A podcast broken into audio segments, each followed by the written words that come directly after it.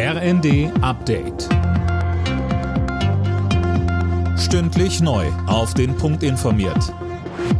Ich bin Alena Tribold. Guten Abend. Bund und Länder wollen sich gemeinsam auf eine mögliche Corona-Welle im Herbst vorbereiten. Das hat Kanzler Scholz nach gemeinsamen Beratungen gesagt. Als Grundlage für mögliche Maßnahmen sollen Berichte von Experten und des Corona-Krisenstabs ausgewertet werden. Ziel sei es, dass die Länder voll handlungsfähig sind, wenn die Fälle wieder steigen. Scholz stellte dabei klar, es soll keine erneuten flächendeckenden Schließungen von Schulen und Kinderbetreuungseinrichtungen geben, sondern es geht ausschließlich darum, dass wir jetzt die Rahmenbedingungen dafür schaffen, dass das einen guten Betrieb in Kitas und Schulen gibt. Ungarns Regierungschef Orban hat sich durchgesetzt. Die EU verzichtet auf Strafmaßnahmen gegen das russisch-orthodoxe Kirchenoberhaupt Patriarch Kirill. Damit ist der Weg für das sechste EU-Sanktionspaket gegen Russland frei. Kirill gilt als Unterstützer von Kremlchef Putin. Deshalb sollten unter anderem seine Vermögenswerte in der EU eingefroren werden. Ungarn hatte daraufhin das Sanktionspaket und damit das teilweise Ölembargo gegen Russland blockiert.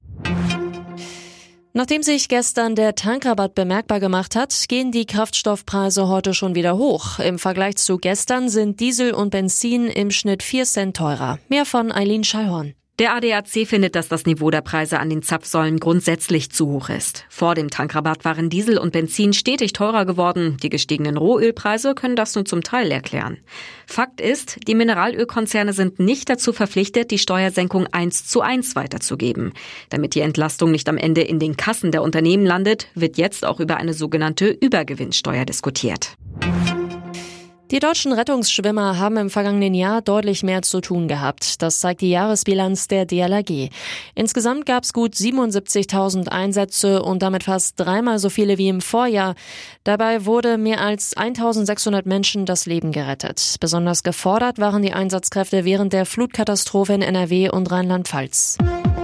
Alle Nachrichten auf rnd.de